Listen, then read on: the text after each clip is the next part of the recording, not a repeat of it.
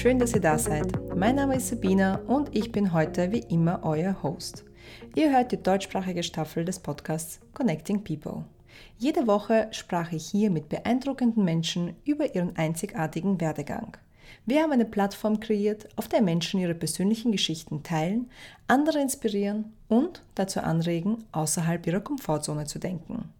Ich kann es kaum glauben, aber das ist tatsächlich die letzte Folge der deutschsprachigen Staffel. Danach geht es für uns in eine Pause, aber keine Sorge, wir kommen wieder. Und nun zur heutigen Folge. Meine heutige Gesprächspartnerin ist Selina Thür, Inhaberin der Berliner PA-Agentur Agentur. Aufgewachsen in Köln ist die Betriebswirtin und Kommunikationsexpertin Selina seit sechs Jahren als Wahlberlinerin in der deutschen Hauptstadt. Mit ihrem Schwerpunkt im Nachhaltigkeitssegment leitet sie ihre eigene PA-Agentur und widmet sich mit ihrem Team relevanten Zukunftsthemen im Lifestyle-Bereich. Es ist kein Zufall, dass ich Selina unbedingt bei unserem Podcast dabei haben wollte. Ich weiß nämlich aus erster Hand, wie sehr sie sich für das Revolutionieren der nachhaltigen Kommunikation in der Mode einsetzt. Selina ist unter anderem auch für uns bei Sabina tätig und unterstützt uns bei allem rund um das Thema PA in der Dachregion. Ich habe mit Selina über viele spannende Themen gesprochen, wie zum Beispiel ihr Interesse an PA, den Weg zur Nachhaltigkeit und wie es nun nach der Pandemie weitergehen soll. Und nun zum Gespräch. Enjoy!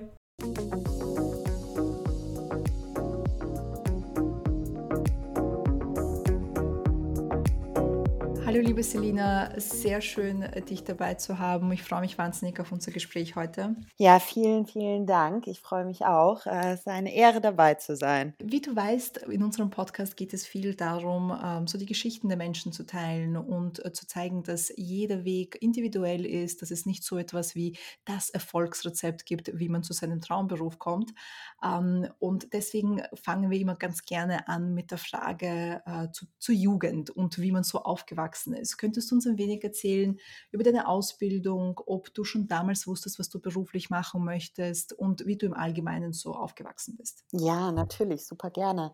Ähm, also ich glaube, dass ich immer so ein Fable für bestimmte Dinge hatte, aber nie richtig wusste, wo mein Weg eigentlich hingeht. Ähm, mein Vater ist selbstständig und äh, ich glaube, die Selbstständigkeit wurde mir damit äh, so ein bisschen in die Wiege gelegt.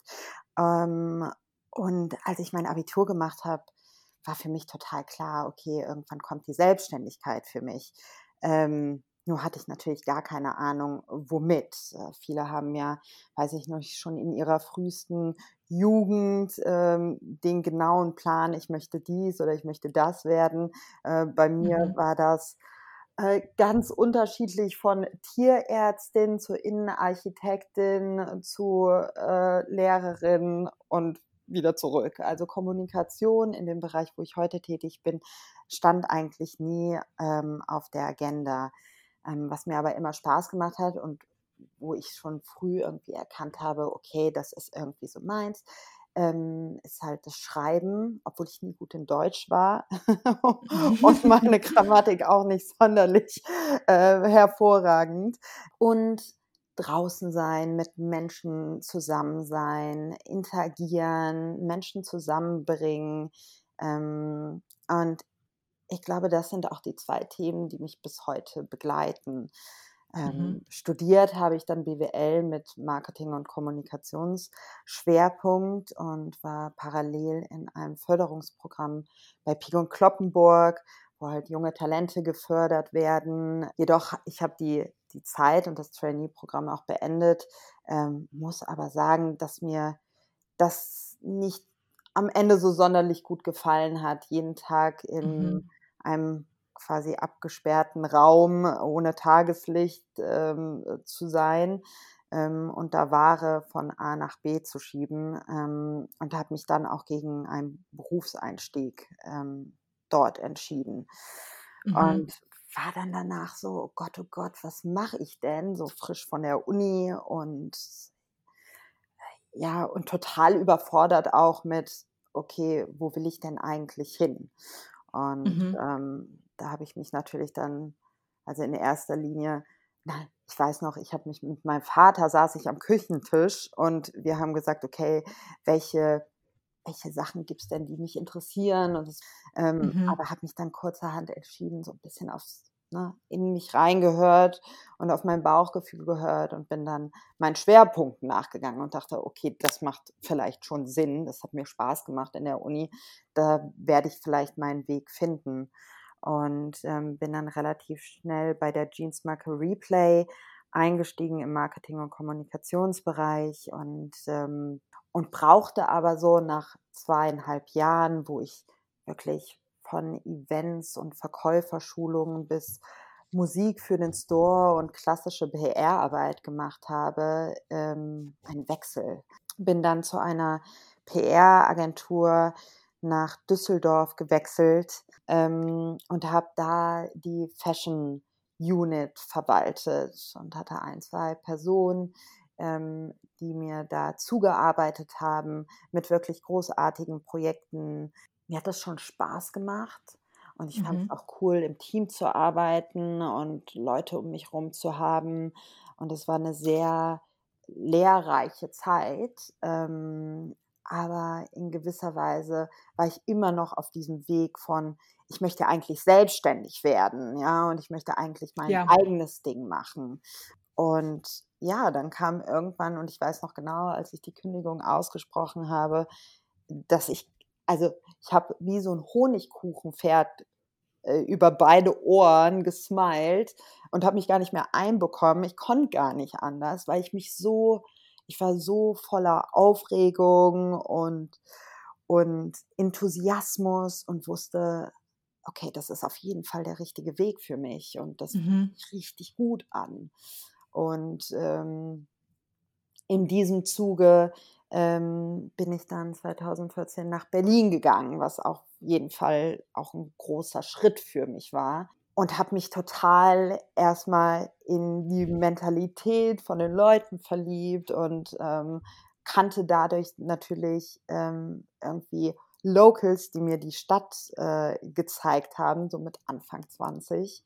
Und, ich, mhm. und da hat es mich halt so total gepackt. Und ich dachte mir einfach nur, okay, irgendwann äh, werde ich in Berlin sein. Und das ist irgendwie die Stadt, wo ich leben möchte und arbeiten möchte. Mhm. Und ich finde es cool, ja. Das ist irgendwie vielseitig und äh, kosmopolit und groß und kulturell und kulinarisch total umschweifend und hier treffen so viele Nationen und Kulturen aufeinander.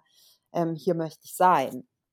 Mhm. Und ähm, ja, und so kam es, dass ich dann Ende 2014 ähm, nach Berlin gegangen bin und mich mit meiner PR-Agentur selbstständig gemacht habe ja, wie soll ich sagen, es kam mir alles so ein bisschen zugeflogen. Also, und ich glaube, das ist auch, glaube ich, was mit, mit der Energie zu tun, die man mit reinbringt und was man auch anzieht und wie man, wie man denkt und mit welchem Mindset man am Ende des Tages neue Aufgaben ähm, angeht.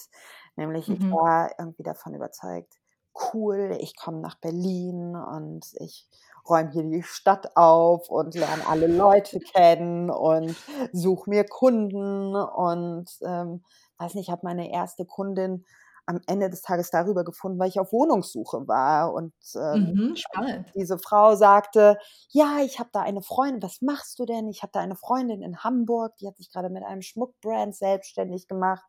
Die schmiedet fleißig in ihrer Werkstatt und ich mhm. connecte euch mal ja, und so, so kam ich zu meinem ersten Kunden. Und ähm, ja, im, im Zuge der, der darauffolgenden Monate mir so schnell ein Netzwerk hin, hier in Berlin angeeignet, weil ich einfach nur unterwegs war. Ich war mhm. ähm, abends immer unterwegs, war auf Vernissagen, ähm, war im Museum, habe äh, Restaurants, Openings mitgenommen. Ja, und jetzt sind irgendwie, sind wir in 2020 und ich bin jetzt seit fünf Jahren selbstständig und ähm, da gab es natürlich die ein Höhen oder auch Tiefen. Ne? Also es, mhm. ist, mhm. ähm, es ist einfach so, dass ich am Anfang alles so sehr leicht kam und dann kamen die ersten Rückschläge vielleicht mhm. Gespräche, die nicht geklappt haben, Neukundenakquisen, die irgendwie im Sand verlaufen sind, ähm, mhm. Kunden, die, ähm, die am Ende des Tages dann nicht bereit waren, auch monetäre Mittel in die Hand zu nehmen, um mich zu zahlen. Ähm, während deinen Erzählungen fand ich das sehr spannend. Du hast bereits Mentoring erwähnt. Du hast bereits erwähnt, wie wichtig es für dich war, eben, dass du jemanden hattest, ähm, der dich da auch motiviert hat. Auch immer dieser Gedanke, was könnte mein nächster Schritt sein? Und irgendwie war die Selbstständigkeit immer da, mhm. aber doch so, doch so fern. Also es hat doch eine Weile gebraucht, bis du dann diesen Schritt gewagt hast. Warum glaubst du, ist das so oder war das so oder warum glaubst du, hat es eben länger gebraucht und all diese Zwischenstationen gebraucht, ähm, bis du äh, dich getraut hast, dich selbstständig zu machen, obwohl das schon so früh verankert war in deinen Gedanken? Und die zweite Frage vielleicht zusätzlich wäre, wie wichtig ist Mentoring und damit auch irgendwie eine Art von Repräsentation, sodass man sozusagen sieht, dass es Menschen sind, die einem ähnlich sind in, in ähm, gewissen Positionen gibt, dass man da auch eines Tages hinkommen könnte. Sprich zum Beispiel Frauen in Führungspositionen. Ich glaube, ähm, bis zu dem Schritt, ähm, mich selbstständig zu machen, hat es eine gewisse Zeit gedauert, weil ich eine Sicherheit brauchte. Ich brauchte irgendwie mhm. einen Plan für mich selbst und mich erstmal kennenlernen.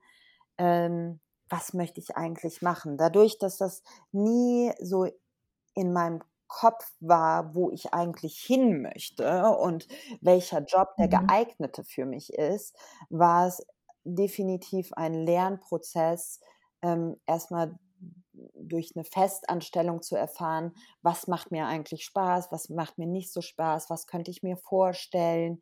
Ähm, und dann die Sicherheit zu gewinnen, okay, ich bin gut darin, was ich mache. Ja, und ich habe äh, mhm. dieses Selbstbewusstsein, dass ich weiß, okay, in die Richtung kann ich gehen und da habe ich auch eine gewisse Sicherheit.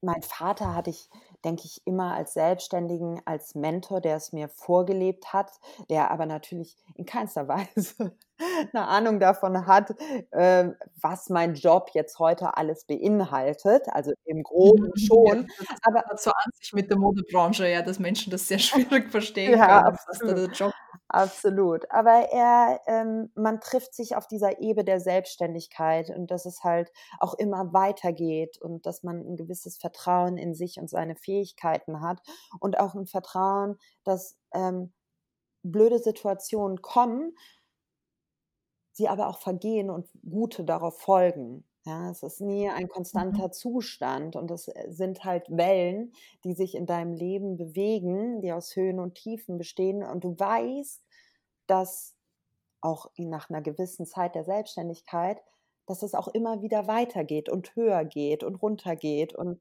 ähm, und ich glaube, das ist auch ähm, so eine Erfahrung, ähm, die ich den, in den vergangenen Jahren gemacht habe, die mich enorm weitergebracht haben und die aber auch das Vertrauen ähm, in mir gestärkt haben. Heute lasse ich mich mhm. gar nicht mehr so sehr stressen, wie ich das aber am Anfang meiner Selbstständigkeit getan. Ja? Also ähm, mhm. es gab Zeiten, gerade so in den ersten zwei Jahren der Selbstständigkeit, wo ich mich enorm überarbeitet ha hatte, wo ich keine Unterstützung durch Assistenten oder Praktikanten hatte ähm, und wo es mir auch über den Kopf gewachsen ist, wo ich einfach enorm mhm. gestruggelt habe ähm, und es dann auch gesehen habe, okay, ich muss irgendwas ändern. Ja, Gesundheit, gesundheitlich hat es einfach auch seine Auswirkungen gehabt. Ähm, es hatte irgendwie mit Schlafproblemen zu tun. Ähm, ich habe mich unglaublich gestresst. Meine Hormone sind irgendwie ins Wanken geraten. Ähm, also ich hatte so mhm. viel, ähm, ja, so viel Druck am Ende des Tages auf mich ausgeübt, weil kein anderer hat das ja gemacht. Das war, lag ja, ja. in meiner Hand. Aber ich wollte unbedingt irgendwie erfolgreich sein und es groß machen und viele Kunden die dann aber nicht mhm. bereit waren zu zahlen und dann hängst du da und hast irgendwie bisschen Kreislauf, ja, ja, hast du einen kompletten Kreislauf, aus dem ich mich dann auch erstmal rausbewegen musste und, und mir irgendwie Rituale ähm, aneignen musste, um wieder auf die Schiene zu kommen und auch wieder mit dem Mhm. Mindset rauszugehen: „Okay, meine meine Arbeit ist was wert und i ich ich kann damit Geld verdienen und es ist nicht nur Spaß an der Freude, sondern, äh, es gibt eine gewisse Wertigkeit und Sinnhaftigkeit auch dahinter.“ Und Ja. wo ich am Anfang, glaube ich, noch eher gedacht habe: „Okay, ich nehme jetzt jeden Kunden, der kommt“, ähm, hatte ich auch den Shift, Mhm. dahingehend, dass ich gesagt habe: „Okay, ich brauche mehr Sinnhaftigkeit und Wertigkeit in meiner Arbeit.“ Und das bedeutet, Ja.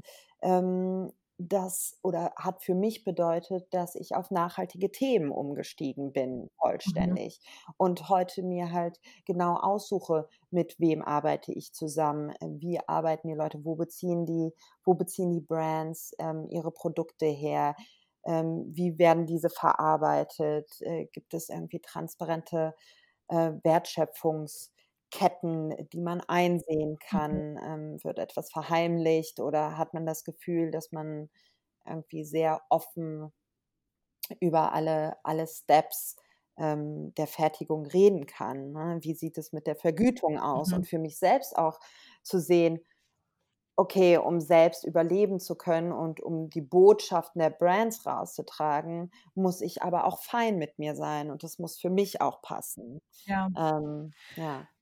Ja, du hast einige sehr wichtige Themen angesprochen und so ein bisschen beschrieben, wie sich das für dich verändert hat, wie die Selbstständigkeit in sich sozusagen in Phasen aufzuteilen ist.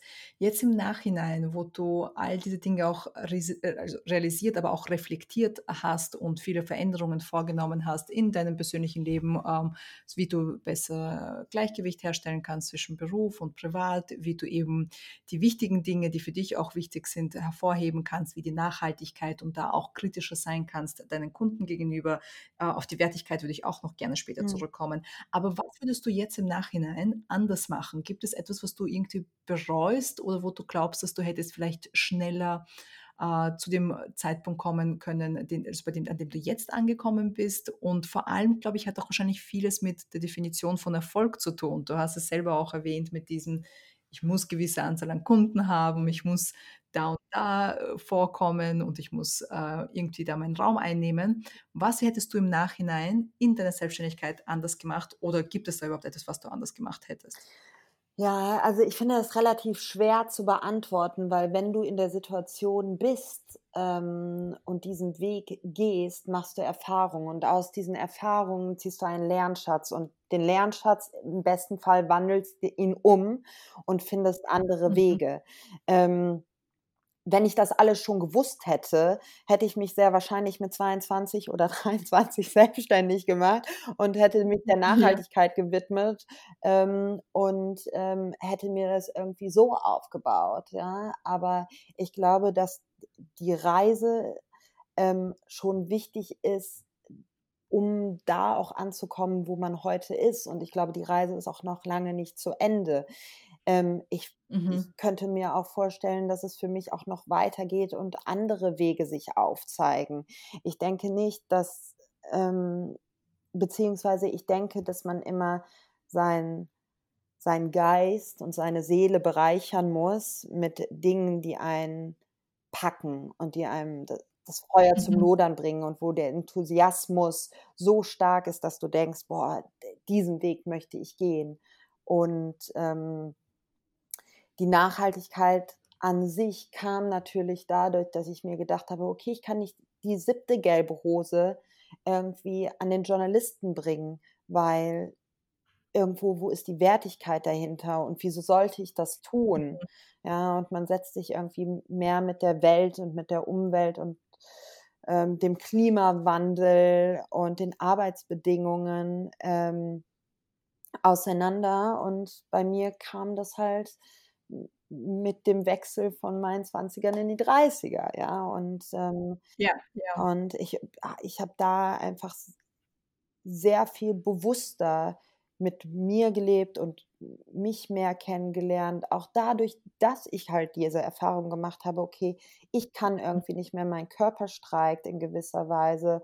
Ähm, es wächst mir über den Kopf und ich muss mal irgendwie 'n bisschen gucken, was mich erfüllt.“ Und an welcher Stelle ich hier gerade stehe und was ich ändern kann, um ja, um am Ende des Tages ähm, meinem Leben und meiner Arbeit mehr Sinn zu geben. Die, die, die Wertigkeit, die du ansprichst, ich würde sehr gerne darüber sprechen, weil ähm, als jemand, der auch Teil von der Modebranche ist, ähm, ist es, finde ich, ein sehr wichtiges Thema. Menschen erst erklären zu müssen, dass es etwas einen Wert hat und man dafür zahlen muss. Ich, das beginnt bei Dienstleistungen und hört ja eigentlich irgendwie auch beim Produkt auf. Es ist ja auch schwierig zu erklären, warum nachhaltige Produkte ähm, einfach ihren Preis haben und weil, weil wir absolut die Kontrolle darüber verloren haben. Mhm. Und du hast was sehr Wichtiges angesprochen. Du musstest oft Kunden davon erst überzeugen, dass deine Arbeit und das, was du leistest, auch einen Wert hat. Und deswegen sollte man dafür zahlen. Gibt es etwas, was man machen kann, damit man die Wertigkeit von vornherein besser definiert und erklärt, um das in Zukunft zu vermeiden? Ja, also ich, ähm, ich glaube, es fängt bei einem selbst an. Und es ist irgendwie die Frage, wie viel bist du dir wert? Ja, und ähm, mhm. einfach bei sich anzufangen und zu sagen, okay, meine Arbeit und das, was ich nach außen trage für das Unternehmen, hat einen gewissen Wert. Ja, und ich bin es wert, dass ich auch dafür gezahlt werde. Ich glaube, da, da mhm. fängt es einfach an. Ich habe äh, einfach lange, einfach aufgrund der Tatsache, dass ich Kunden haben wollte und dass ich das irgendwie hochziehen wollte, auch auf sehr, sehr kleinen Budgets gearbeitet, wo ich heute denke, mhm. hm, da muss man vielleicht auch mal durch, aber ähm, ich habe mich unter Wert verkauft. Und wenn du dich unter Wert verkaufst, hast du auch irgendwann nicht mehr den Wert. Und du wirst vom Kunden oder vom Unternehmen auch so anerkannt, ah, okay, ja, die, die, das, das, was sie verlangt, ist so gering.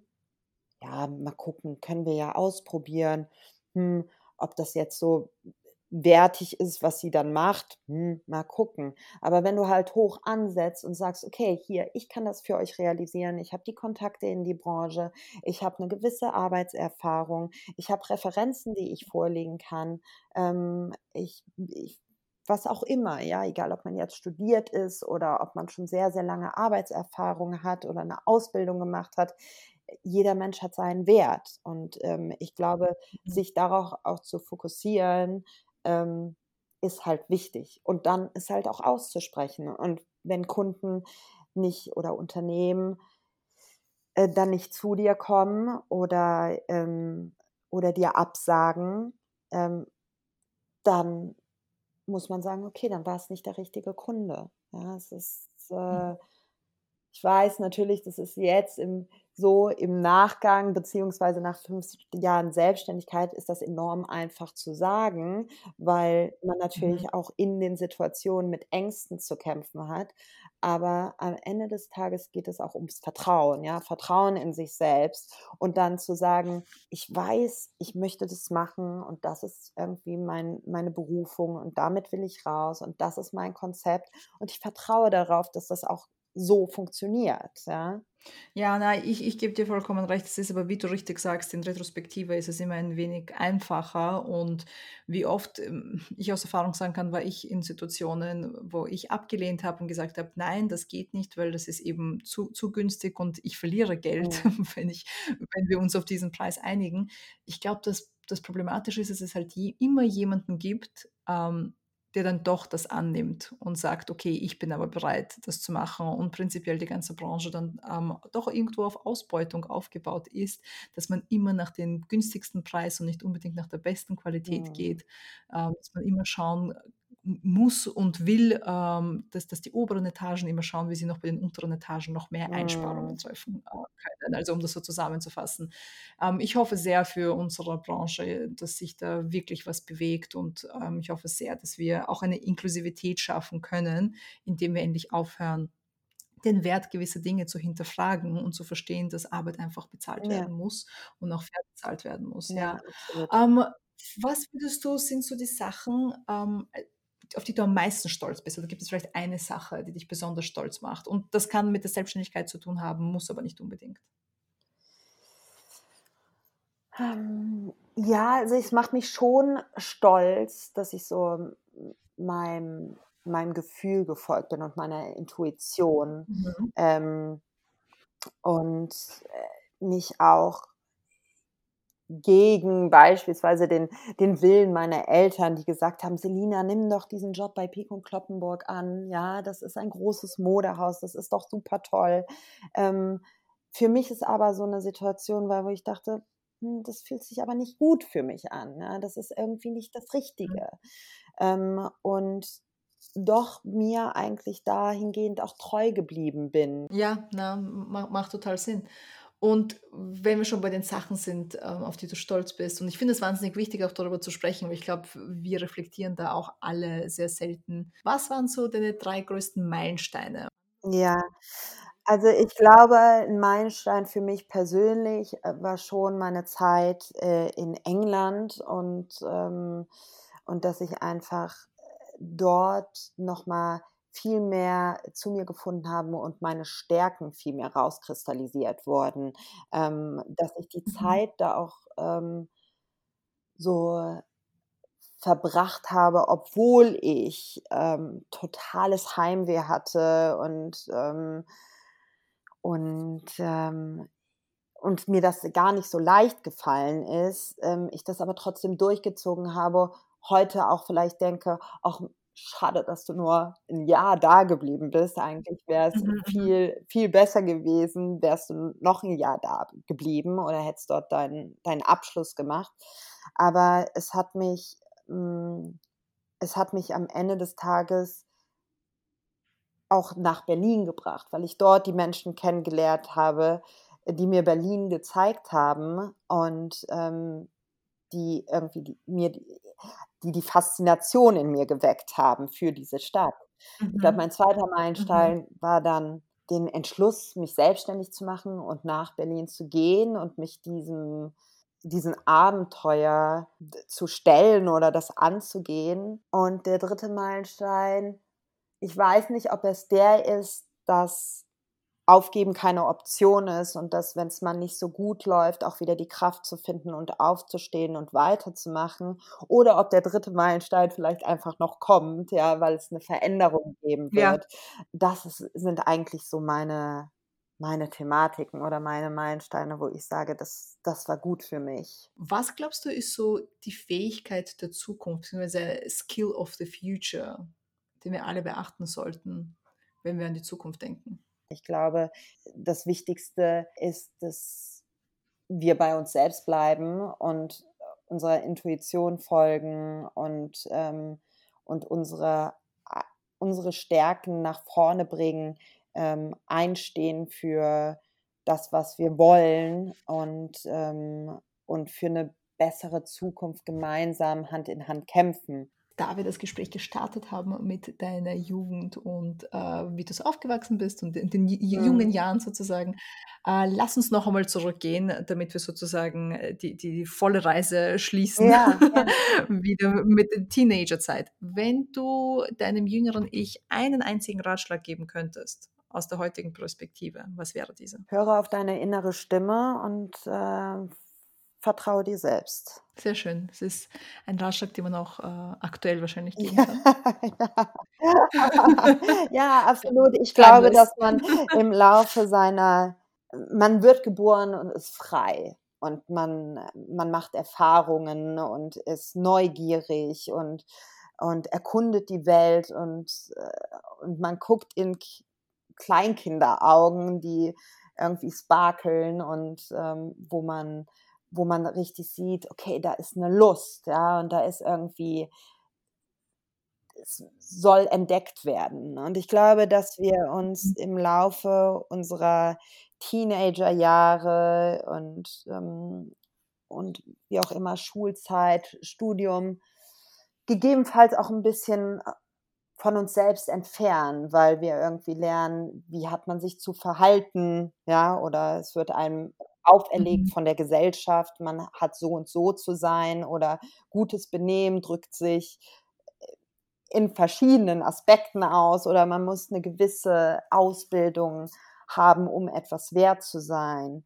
Ähm, und ich glaube, dass irgendwann dieser Punkt kommt, wo man sagt, okay, das bin aber nicht ich. Und ich lebe gerade ein Leben, was von der Gesellschaft geprägt ist oder weil ich mich fügen muss oder weil ich Leistung bringen muss, um Liebe zu erfahren oder, oder, oder. Mhm. Und ich glaube, wenn wir mehr bei uns sein könnten und uns selbst nicht auf diesem Weg verlieren und dabei auch unterstützt werden, ähm, dann ist das auf jeden Fall etwas, was uns zugutekommt und, und vielleicht auch dann schon früher uns den Weg aufzeigt, was wir eigentlich, wo wir eigentlich hinwollen.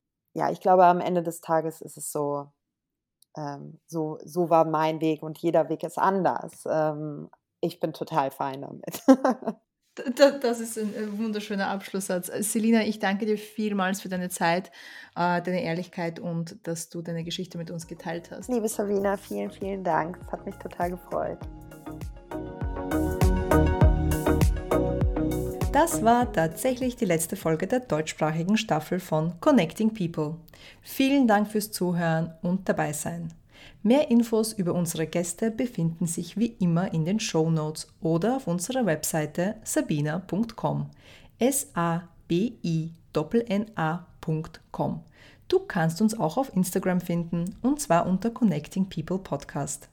Wir gehen in eine wohlverdiente Pause, kommen aber natürlich bald wieder. In der Zwischenzeit kannst du aber in unserem Archiv stöbern. Wir sind nämlich mehr als nur stolz auf all die tollen Gäste, die wir bis jetzt bei uns hatten und können jedes einzelne Gespräch mit gutem Gewissen weiterempfehlen. Ich verabschiede mich in der Zwischenzeit und freue mich jetzt schon auf die nächste Staffel von Connecting People.